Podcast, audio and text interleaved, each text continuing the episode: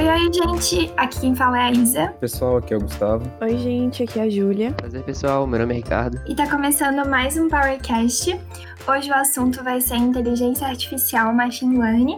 E para isso a gente convidou o Matheus. Matheus, pode se apresentar. Oi, gente, tudo bom? É, meu nome é Matheus Cheleiro. Eu sou atualmente engenheiro de machine learning numa startup aqui de Curitiba, a Robolaura. Bem, Sou formado em engenharia elétrica pela UFSC também, já fui do PET, e é, é uma grande alegria estar aqui hoje para conversar um pouco sobre essa área, que é uma área muito bacana e tem é, aplicações imensas ali para a área de tecnologia. Que bom, Matheus, a gente fica muito feliz com a sua presença. É, podemos começar então com as perguntas.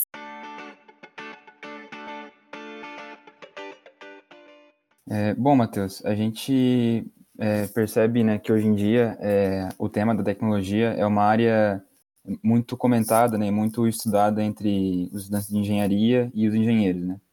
E, e é comum que é, aconteça certas confusões de conceitos, né? Por exemplo, é, sobre inteligência artificial e machine learning, né? É comum a gente ver é, o pessoal às vezes confundindo esses dois conceitos, achando que é até é, a mesma coisa.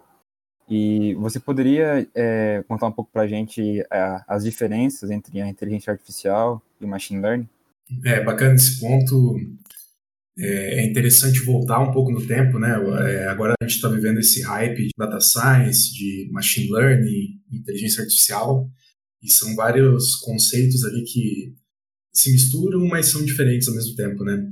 E, e o pessoal pode pensar que é algo novo, né? Esse, é, esses estudos sobre inteligência artificial, o mesmo termo surgiu atualmente, mas se a gente for pegar, eu gosto muito dessa história, se a gente for pegar a primeira vez que o termo inteligência artificial foi usado, ele foi usado em 1956. Então, desde lá vieram esse, esse termo, né? É, eu diria que inteligência artificial é um termo mais guarda-chuva, assim, e ele engloba várias vários métodos, várias disciplinas em si, né, dentro desse termo de inteligência artificial como eu disse em 1956, é, em uma universidade dos Estados Unidos, teve uma primeira conferência, é, um primeiro grupo de estudos de verão lá, que é, os cientistas se reuniram para discutir as primeiras implicações do que seria inteligência artificial. Aquele grupo se reuniu basicamente com a ideia de que todo tipo de aprendizado, qualquer característica de inteligência em si, né, humana, ele conseguiria, a princípio, ser tão precisamente descrito que uma máquina seria capaz de simulá-la. Né? Então, é, a ideia da, da, inteligência artificial como um, termo é, mais genérico seria todo esse tipo de método, é, usando principalmente a ciência da computação né, e, e o nosso poder de processamento para tentar simular a capacidade cognitiva humana. E aí entra as diversas aplicações. Né? É, eu diria que o machine learning ele é uma área dentro da, da inteligência artificial que, que faz o uso massivo ali tanto de processamento computacional quanto de dados para atingir algumas aplicações é, estabelecidas. Então, é, é, como se a inteligência artificial fosse um termo é, mais geral e machine learning, deep learning e outros termos menores fossem áreas né, dentro dessa, dessa outra grande área.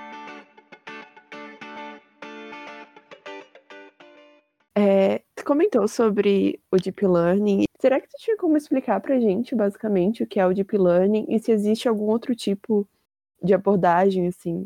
Falar um pouco mais sobre isso. Então, como eu, como eu tinha comentado antes, né?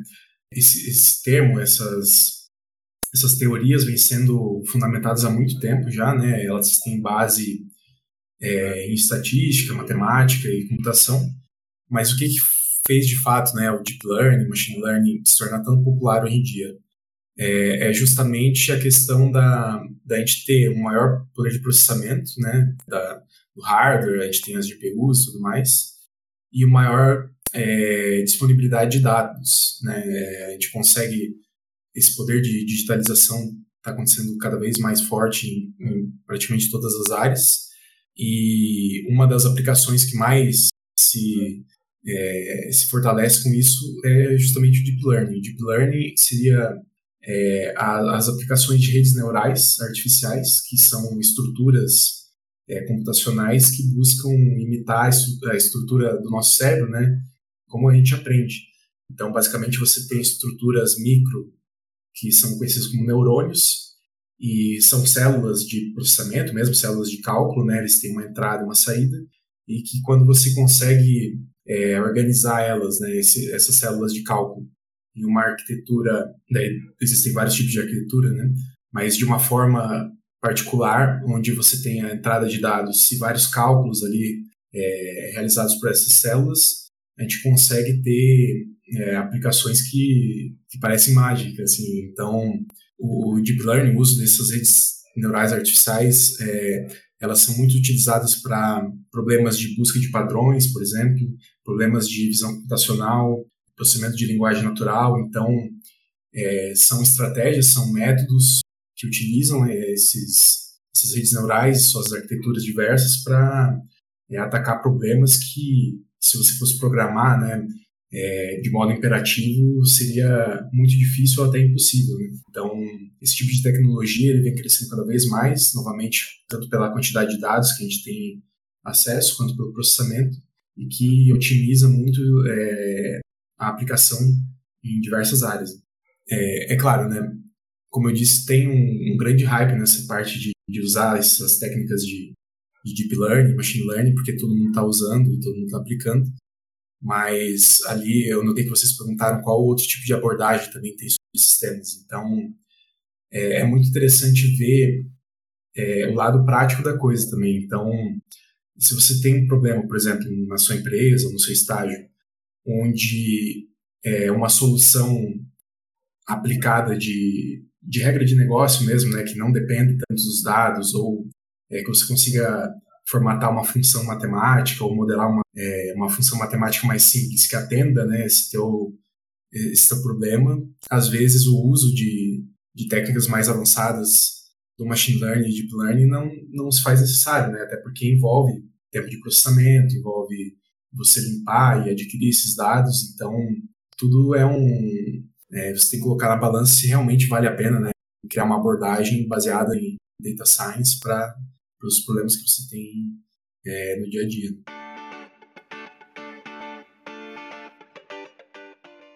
É, Matheus, já que a gente entrou nesse, nesse assunto de Deep Learning, hoje em dia a gente vê duas grandes áreas do, do Deep Learning em alta, duas grandes áreas de aplicação, que seria é, a parte de visão computacional e o processamento de linguagem natural, como você até tinha comentado. Se você puder é, dar uma explicada sobre essas duas áreas, o que, que elas são, que tipo de aplicações a gente pode ter quando trabalhar com elas. Certo.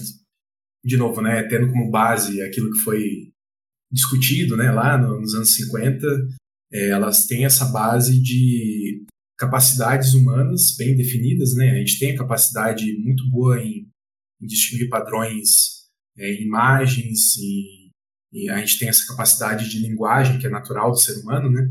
Então, são, são fatores cognitivos que chamam a atenção e, e justamente tem esse apelo de e se a gente conseguisse que é, um algoritmo, né, um, uma máquina, um computador, é, também tivesse esses poderes cognitivos de é, identificar se, se uma imagem tem, tem um cachorro, um gato, que são os clássicos, né, problemas clássicos que o pessoal normalmente é, costuma ver no início dos estudos, ou é, de criar textos, criar histórias, músicas, ou imitar o estilo de, de escrita de algum, é, de algum autor conhecido.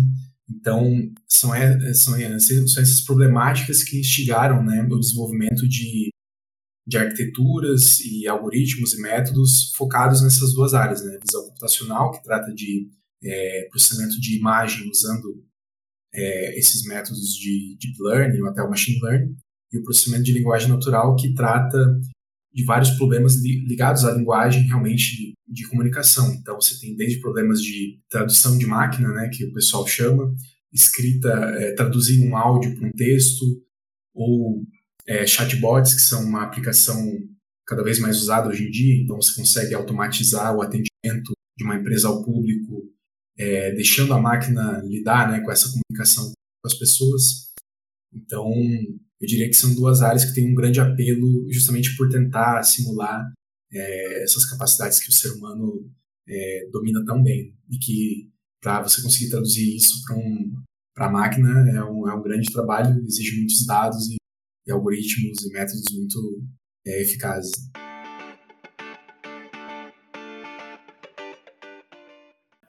Falando agora um pouco da, da inteligência artificial, da machine learning no nosso dia a dia mesmo, você poderia falar algumas aplicações e importâncias que a gente vê no nosso dia a dia e tal? Certo. É, eu, vou, eu posso começar pela minha área, né? Hoje em dia eu atuo na área é, da, de Health Tech, que seria é, de tecnologia voltada para a saúde. Então, eu trabalho diretamente com isso, né? A aplicação de, de métodos de machine learning, principalmente, para problemas na área da saúde e que até então a gente tinha soluções bem básicas, assim. Então, dizendo um problema prático, né, básico ali que, que a gente lida, que eu lido no dia a dia. E sendo bem específico, né, mas rapidamente, um problema que acontece no dia a dia de um hospital, por exemplo, é a pessoa ter a deterioração clínica, né, ela piorar o estado dela e, e, piorando sem que, que os enfermeiros ou médicos tenham noção disso, né, dessa gravidade e quão rápido ela acontece. Então, como é que era a solução desse problema antigamente? Tinha um protocolo médico, onde as pessoas faziam é, uma soma lá, ah, se a temperatura é tanto e a pressão é tanto, essa pessoa vai ganhar um score de risco 2. E se a partir de, desse score de risco 3 ela ganha, ela tem maior criticidade.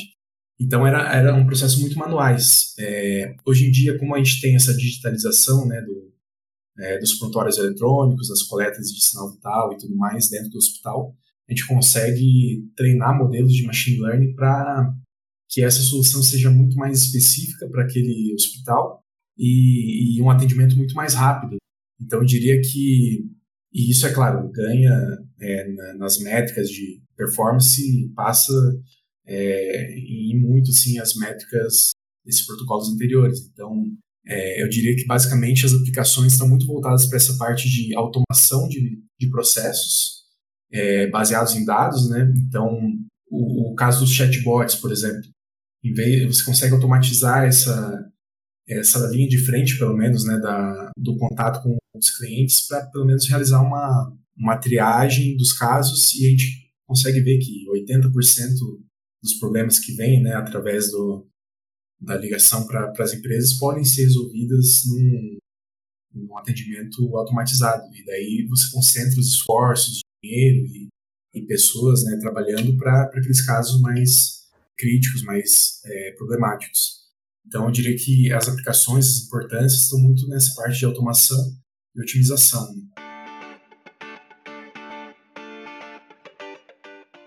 É, Matheus, que impactos da, da inteligência artificial é, traz para a sociedade? Assim? Você poderia dizer alguns pontos positivos e negativos sobre a inteligência artificial na sociedade? Certo, bacana.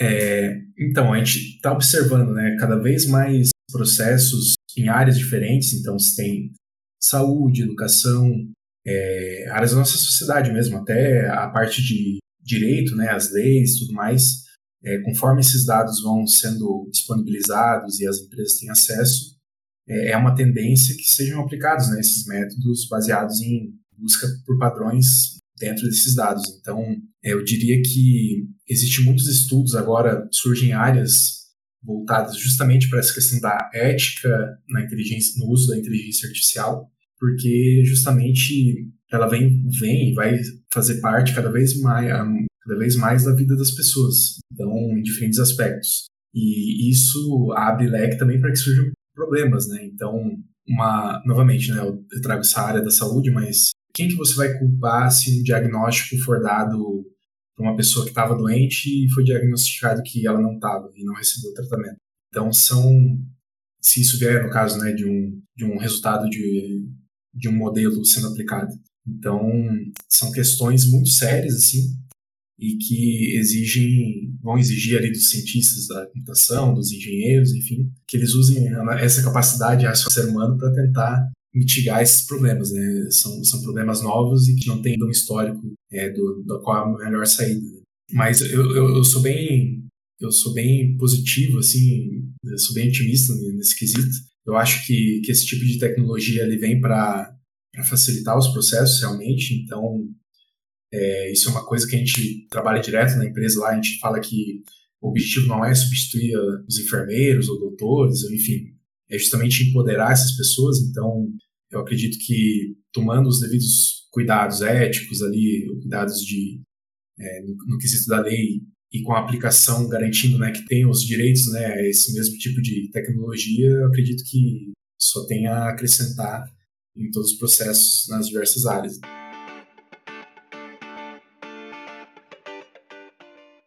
Matheus, você citou ali sobre a tecnologia não substituir enfermeiros e, e médicos, e eu acho que essa, essa polarização entre homem versus máquina está muito presente na mente das pessoas, né? Então, quando a gente fala em inteligência artificial, em, em learning, as pessoas já pensam em coisas como, sei lá, Matrix, um negócio assim. É, a gente queria saber se conhece algum mito que as pessoas costumam falar sobre, sobre essa área, sobre a inteligência artificial, sobre o machine learning. Sim. A gente tem uma diferença muito grande assim entre o, o estudo aplicado de, dessas metodologias, né, de, desses tipos de, de tecnologia e o que a gente tem ainda de ensino tradicional, né? Então existe um, um, um degrau muito grande ali do, de como é construído um modelo ou é, de, de, como funciona né, uma inteligência artificial aplicada. Então, surgem realmente esses, esses mitos de que ela vai substituir qualquer tipo de trabalho, isso no futuro próximo, né, eu digo. É, e, e, não é bem assim, a gente está caminhando e, e, são, estão sendo feitos estudos e descobertas todo dia nessa área e são impressionantes, mas, novamente, é uma ferramenta que, que a gente aplica ainda né, bastante específicos com esses objetivos específicos, né, de resolver um problema de cada vez. Existe mito também sobre a ah, inteligência artificial geral, né, generalista, que ela você dá qualquer tipo de problema para ela e ela consegue resolver. É, a gente ainda está um, um, passo grande assim de, de, desse, dessa última inteligência artificial tão complexo. Mas eu, eu diria que vale a pena para quem tem essas, essas dúvidas, curiosidades, até esses medos, é, em procurar material material mais básico mesmo sobre, sobre essas questões, porque é, no final das contas tudo se resolve em matemática e código, então não existe nada de sobrenatural, de mágico sobre isso. São realmente mitos que, que estão aí para ser quebrados.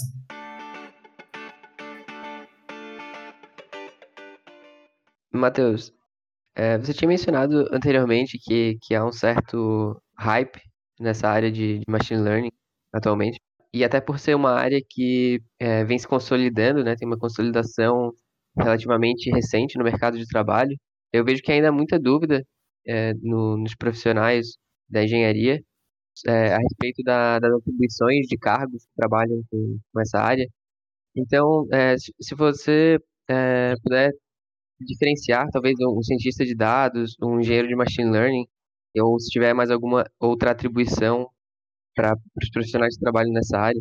Então, dentro do data science, você pode ter algumas atribuições né, específicas e que daí vem as, as diferentes denominações de cargos ali. Então, eu diria que, dependendo do tamanho da sua equipe, você vai ter mais de um ou menos de outro, mas é uma equipe básica assim de, de data science com todos os cargos, a gente poderia ter o cientista de dados, que é, eu diria que é uma da, das principais atribuições ali dentro da, da ciência de dados, onde ele pode vir, é claro, né, são, são setores muito novos assim na, no mercado de trabalho, mas basicamente esses dados ele pode ter um background de estatística ou até de engenharia, de ciências exatas, e o trabalho dele é realmente é, estudar o problema né, que está sendo que, tá, que a gente quer aplicar esses modelos para resolver. Então ele vai ele vai trabalhar no dia a dia com, com limpeza de dados, vai fazer testes, vai fazer outros tipos de, de teste, vai aplicar as métricas de performance nos modelos, vai fazer cross-validation, enfim, vai aplicar as diferentes técnicas para gerar os modelos é, preditivos, né, que serão aplicados para resolver aquele determinado problema da organização. Então, esse seria uma das, das principais atribuições dentro dessa equipe de data science do ciência de dados. A gente tem ainda outras atribuições, por exemplo, o, o engenheiro de dados, que ele vai trabalhar muito com a parte de banco de dados, infra, para que seja possível organizar essa, esses bancos de dados, essa infraestrutura, para disponibilizar para o de dados e para o resto da equipe é, esses dados de forma fácil, né? seja através de, é, de banco de dados, SQL, não SQL, streaming de dados, enfim, essa parte da, da infra, de disponibilização desses dados para o resto da equipe fica por conta do engenheiro de dados, que é uma profissão que cada vez mais está ganhando importância por conta da quantidade enorme né, de dados que a gente está tendo que lidar. Por outro lado, a gente tem uma, o engenheiro de machine learning, então, que é no caso o, com que eu trabalho, que se a gente for pensar que o objetivo final é disponibilizar aqueles modelos né, é, treinados para serem aplicados né, pela, pela empresa para resolver um problema, a gente precisa de alguém que seja responsável em viabilizar a aplicação desses serviços. Né? E isso vem, é, o engenheiro vem, vem nessa, nesse sentido, é, misturando, então, ele tem que ter o conhecimento nessa parte de, de estatística, né, de de data science, machine learning, para entender é, como funcionam aqueles modelos, quais são as especificações deles. Ele, te, ele, tem que entender também de processos de ciência da computação, porque é, ele vai ser responsável por criar um, um microserviço para disponibilizar para o resto da, da stack que está sendo aplicado aquela solução, é, aquele modelo. Então, ele vai fazer com que o que o Data Science fez converse com o resto da plataforma, com o resto da solução da empresa. E ele, tem, e ele também é responsável por um ciclo de vida é, desse modelo de produção. Então, é, ele vai criar rotinas ali de testes automatizados, ver se aquele modelo está tá com a performance deteriorando durante o tempo. Então, a gente vai ter que treinar um novo modelo com dados mais recentes, por exemplo. Então, são várias problemáticas bem exclusivas à, à junção né, do, da, da ciência de dados com a parte de aplicação é, em ciência da computação mesmo. E, e daí a gente tem alguns outros cargos, como o, o Business Analytics, né, o BI, é, o Business Intelligence, que daí ele vai cuidar da parte de disponibilizar as principais métricas que aqueles dados estão gerando, é, informar, né, ter todo aquele storytelling é, para fazer com que a diretoria, por exemplo, da empresa veja que faz sentido a aplicação né, de, de uma equipe de ciência de dados. Então, esse time está crescendo cada vez mais, cada dia está maior. E, e, eu diria que as oportunidades são muitas assim. Então, acho que é bastante interessante porque é, se você gosta mais de banco de dados e quer trabalhar nessa área, você tem um cargo que tem a ver com isso. Né? Então, é, dependendo do seu perfil, você consegue se adequar é, dentro dessa parte de data science. É bem, bem bacana e é uma área que está crescendo cada dia mais. E, Matheus, para quem está entrando agora no mercado de trabalho, é necessário ele já ter uma área é, focada ou ele geralmente entra é, com um pouco de conhecimento em cada e ele vai se, especializando ao longo do tempo? É, eu diria que é bem particular da situação, né? Cada caso é um caso, porque é, justamente pelas empresas estarem começando a adotar é, esses setores, né, de é, ciência de dados, de análise de dados, então eu dou o meu, meu conselho, né? Eu acho que esse ambiente que a gente tem é, ali em Floripa, aqui, eu, tô, eu sou de Curitiba, né, agora, é, a gente tem esses polos que estão explorando muito, muito bem, assim, é, o ecossistema das startups. Então, é, eu até indicaria para quem quer começar realmente, né, seja com estágio, primeiro emprego, é, é muito interessante ter essas primeiras experiências dentro de equipes menores até, né, onde você consegue ter um, um contato maior com os membros da, da equipe, os membros que estão no setor de desenvolvimento mesmo, né? Porque como eu, como eu dei antes, essa, essa área ela, ela se traduz a uma a ser bem interdisciplinar, né? Então são certos conhecimentos que, que são difíceis de você adquirir com uma graduação específica só, né? Então isso vem muito dessa parte de trabalhar com, com projetos na, na prática e sempre ter essa, esse âmbito ali de sempre querer estudar assuntos diferentes para se complementar. Então, eu, eu, diria, eu diria assim, você tem que ter um básico ali de estatística, é um básico de programação, mas o lance é, é, é colocar a mão na massa e, e começar com, com, o conhecimento que você tem mesmo. E aí vai adquirindo mais com o tempo. Bem legal, Matheus. É, Você comentou algumas falas anteriores que esse, essa nova tecnologia está crescendo sempre, né? Se desenvolvendo a cada dia. E como é que tu vê as promessas para o futuro? É, eu diria que nós caminhamos assim para que seja cada vez mais usada essa tecnologia. É, como eu tinha comentado antes, cada vez mais setores vão tendo é, dados históricos disponíveis, é, tendo acesso à, à computação, né, a poder de computação barato.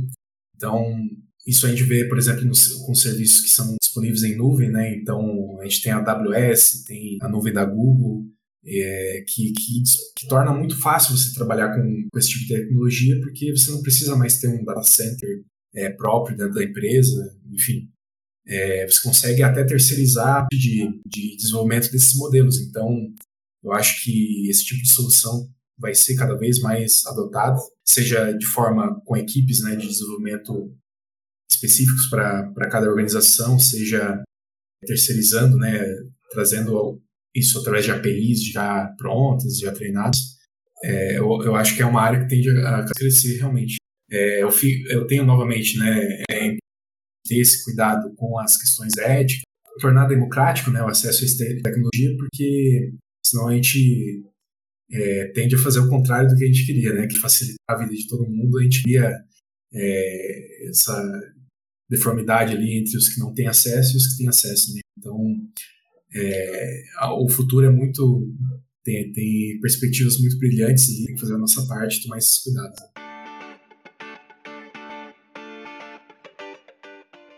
É, certo, Matheus. É, falando um pouco sobre o mercado de trabalho, é, você poderia contar para a gente como que estão as oportunidades de trabalho para quem tem interesse em atuar né, nessa área de inteligência artificial?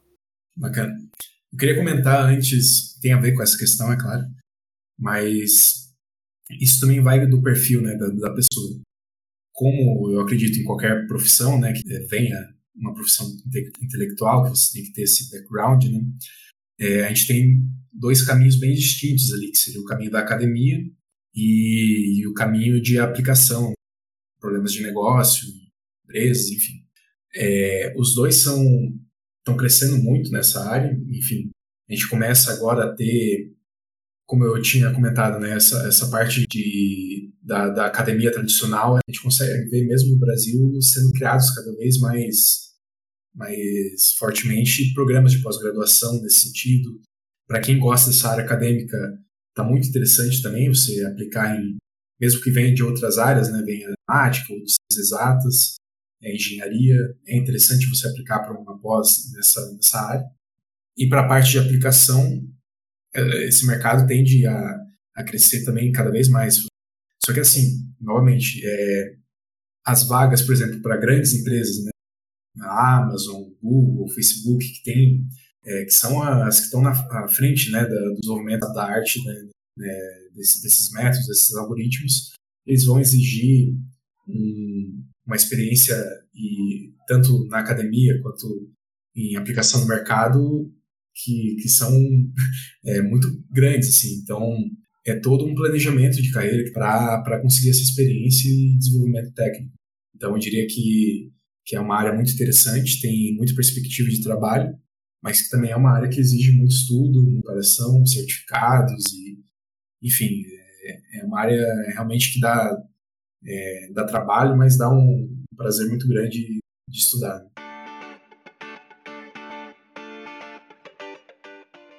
Certo, Matheus. É, já puxando essa, essa deixa do, do estudar, a gente queria que tu desse alguma dica para quem está começando. Tem um pessoal na, do, do PET que está se interessando por, por Machine Learning.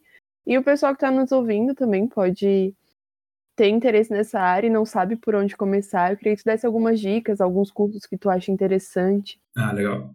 Então, eu diria para começarem prestando atenção nas aulas de estatística, porque é uma base muito, muito interessante, né? É toda essa base de de cálculo, estatística que a gente tem né, no curso de engenharia, é, os cursos do PET, por exemplo, eles são muito úteis, principalmente álgebra linear, para que a gente entenda né, é, o que está acontecendo por trás daqueles métodos de, de machine learning ou é, de inteligência artificial. Então, a base de tudo é, é a matemática, isso é muito interessante para ter um, um feeling sobre o que está acontecendo por trás, mas é, eu diria que existem vários cursos, várias, vários portais onde a gente consegue ter pelo menos esse primeiro contato prático, né? Projetos é, da área de ciência de dados. Então, é, eu indicaria o Kaggle. O Kaggle é uma plataforma muito interessante de desafios né, de ciência de dados, de machine learning, onde eles têm uma parte de, de aprendizado mesmo também. Gente tem aulas, tem passo a passo para vários métodos ali. Então, eu diria que, que é um site amigo de todo mundo que gosta dessa área. A gente tem é, muitos cursos bons, é, gratuitos, de universidades de fora, pelo Coursera, por exemplo. Então, um dos mais clássicos ali é o de Introdução ao Machine Learning do Coursera, pelo Andrew NG, né, que é um do, dos principais nomes da, da área. E ele é um clássico, assim, para quem quer, quer ter esse background, é, eu diria, para estudar essa parte de base de dados, é, é, base de dados não estruturados, banco de dados estruturados, SQL, porque tudo começa nos dados, né? Então você tem que saber fazer uma extração, fazer uma agregação entre diferentes bases ali. Eu também indicaria para pegar um pouco mais pesado na parte de programação. A gente começa a ver é, sempre se destacando o Python e o R. Então, é, como, como, é que você vai, como é que você pode fazer um, um microserviço para disponibilizar aquele teu modelo que você é, ajustou, que você treinou? Então, é, são habilidades que são muito bem avaliadas quando você está entregando um currículo, tá fazendo um processo seletivo. Né? Então, tentem é claro, foquem né, nessa parte de entender os modelos e aplicar em diferentes problemas, mas tentem ver também o que gira em torno desse, desse principal, né, dessa área de ciência de dados, que também envolve muito de é, ciência da computação né, e, e outras áreas ali. E, é, e daí, é, sobre esse tipo de, de conteúdo também, são, a gente tem vários, próprio Coursera, é, Udacity, Udemy, eles têm vários cursos bem bons nesse, nesse sentido. Matheus, eu queria agradecer a sua presença, as suas dicas, tudo que você falou foi muito útil.